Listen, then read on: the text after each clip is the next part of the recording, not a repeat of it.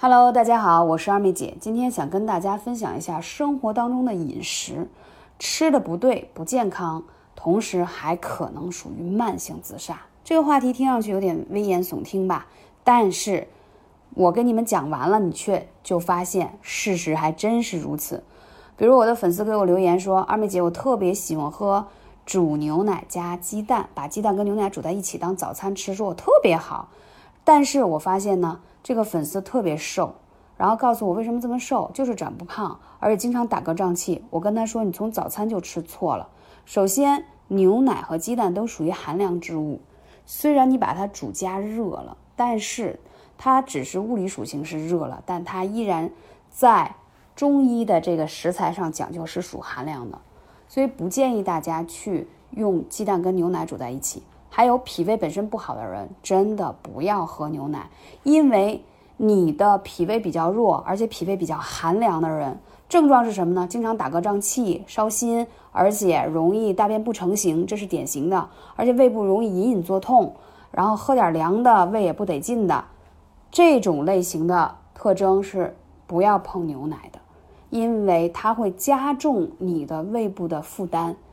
怎么说呢？因为你胃已经很寒了，你又吃进去一个属寒的东西，你根本无法消化它，所以代谢它的方式就是腹泻喽。这是第一个。第二一个呢，就是酸奶跟牛奶的区别是什么？今天想分享一下，为什么很多人非想喝牛奶，但是戒不了这口？我说，那你求而退其次的去选择就是酸奶。酸奶虽然是牛奶发酵而成，但它是碱性食物，它在发酵的过程中，它的物理属性就稍微发生了那么一点点变化。我们说有酵的生活才会更好，什么意思？发酵的酵，就像北京人，就像我们从小喝的豆汁儿，为什么夏天一定要喝豆汁儿呢？豆汁儿本来就是绿豆发酵而成的，它本身消食儿。去暑的效果特别好，而且发酵过来的食物呢，它就是碱性的食物，它会让你的身体变得更好。我们说一个健康的人，他的身体应该属于弱碱性的。当你身体偏酸性的时候，第一，你特别容易疲劳，容易累，而且你的各项血脂都是偏高的，了解吗？如果酸性体质，久而久之就会引发一系列的囊肿。肿瘤等等这样的问题，所以只有身体偏弱碱性才是健康的，所以才是提到说有酵的生活才好。建议大家多吃一些发酵的食物，比如说什么酵素啊、豆汁儿也算，牛奶也算，发酵过的会更加小分子让人体吸收。这时候就讲到一个食物它发生了不同的一个呃变化之后，它对你身体的变化就不一样了。再说到吃海鲜这个事儿。最近好多人说吃海鲜自助，趁着这个秋天了，螃蟹也多。首先说女生啊，真的少吃海鲜。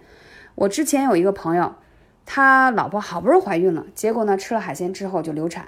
可能你听到这个话题说有这么邪乎吗？有这么可怕吗？因为螃蟹真的特别寒凉。如果说你任性的吃很多。然后你又不是一个气血很充足的女性，它真的就会导致你太过寒，而导致胎儿落胎，真的就是这样。如果说你不是孕妇，能不能吃这个海鲜呢？答案是可以的，但一定要适当。吃海鲜有几个禁忌，不知道大家知不知道？今天也小小科普一下，吃海鲜不能跟。VC 混合容易会产生砒霜，这个之前就普及过很多人。还有一个吃海鲜不建议大家吃水果。你看海鲜自助时候，吃完海鲜，很多人就去吃水果了，真的是特别傻。因为水果当中有一种鞣酸，会跟海鲜当中的蛋白质发生反应，这一发生反应就加重了你的肠胃负担，你无法消化掉它。所以你就会觉得，哎呀，吃完了为什么老觉得胃胀不舒服？就是告诉你，这两者不能一起吃。再加上本身很很多的水果，它本身就是寒凉的。你吃完海鲜再吃寒凉的，你恨不得再喝个冰镇冷饮。你想想，你的胃里就像冰窖一样，那身体能好吗？那你得调动多少的阳气去化掉它啊，去化掉它。所以。就是吃的对这个事情很重要。那到底应该怎么吃呢？脾胃不好的人，我真的是建议你们早餐的时候熬一点小米粥，放一点山药，啊，这个真的是不麻烦，大概十来分钟就能熟啊，就能热，还是非常好吃。因为小米它真的就是养胃健脾特别好，易吸收，营养价值非常高，所以一定要选择一个适合我们中国人体质吃的东西，这一点是非常非常重要的。所以今天呢，就想跟大家科普一下，到底怎么吃的更健康。